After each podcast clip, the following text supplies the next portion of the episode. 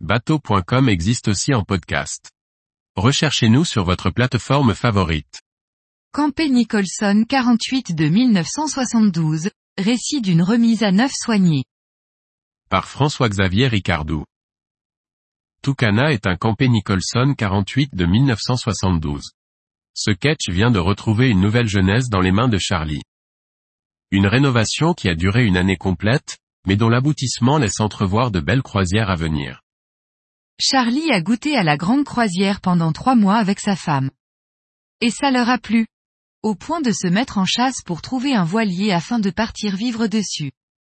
Après quelques recherches sur Internet, le couple s'arrête sur un modèle, le Maramu de chez Amel.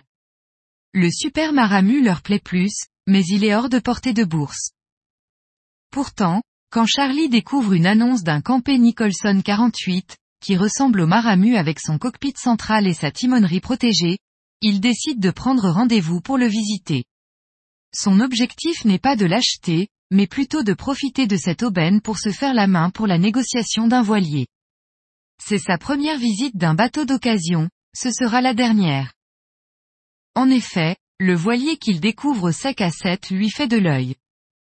Il s'agit d'un modèle de 1972, le numéro 6 de la série qui en compte 46, mais qui ne cache pas son âge. En effet, le pont en teck est totalement usé et de nombreuses fuites à l'intérieur de la cabine ont bien attaqué les vernis. Il y a néanmoins des points positifs. Le moteur Perkins 4236 semble en forme, un traitement anti-osmose a été fait, un désalinisateur trône à bord et le bateau a subi une rénovation électrique il y a moins de 10 ans. La négociation commence. Ce voilier est affiché chez le broker à 75 000 euros.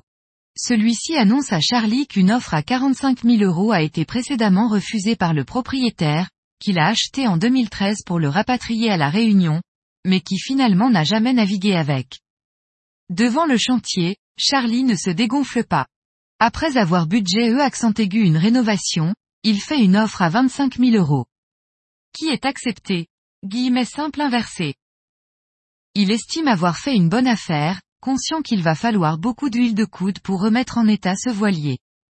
Il commence par faire déplacer le bateau, toujours dans le même chantier, pour le positionner sur une dalle en béton. Il va même fabriquer un véritable escalier en bois pour gagner sans risque l'arrière. Conscient que le chantier va durer plusieurs mois. L'hiver arrivant, il ne se lance pas dans les travaux d'extérieur et s'applique à rénover la cabine. Il va repeindre certaines cloisons dont les vernis sont attaqués, apportant un peu de luminosité avec des cloisons blanches dans les cabines. La cabine avant est entièrement démontée pour prévoir l'installation d'un propulseur d'étrave en tunnel. Enfin, les aménagements de la cabine arrière sont revus pour agrandir le lit, afin de créer un véritable lit double. Il est un peu surélevé pour l'occasion, créant des rangements supplémentaires. Toujours pour faciliter la vie à bord, la couchette de navigation dans la coursive qui mène à la cabine arrière est transformée en un grand placard. Mais c'est surtout sur le pont que le gros du travail sera fait. À l'aide d'un ciseau à bois, Charlie décolle toutes les lattes de tech une par une. Un travail de titan. Il ponce ensuite tout le pont pour retrouver une surface à peu près correcte.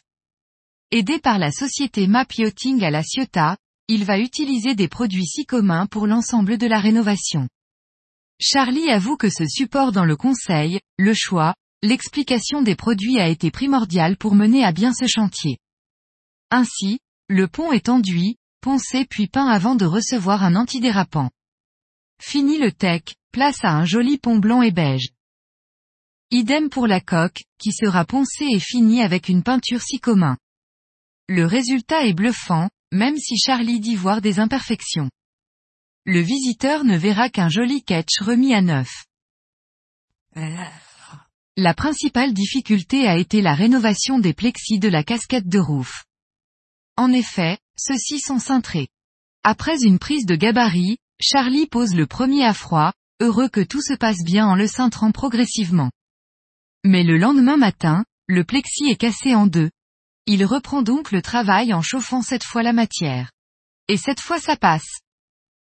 Charlie n'est pas un professionnel, mais un bricoleur consciencieux. Il n'hésite pas à faire des recherches sur Internet pour trouver des solutions. Le chantier de remise en état du voilier a duré une année entière, a travaillé entre 6 et 8 heures par jour.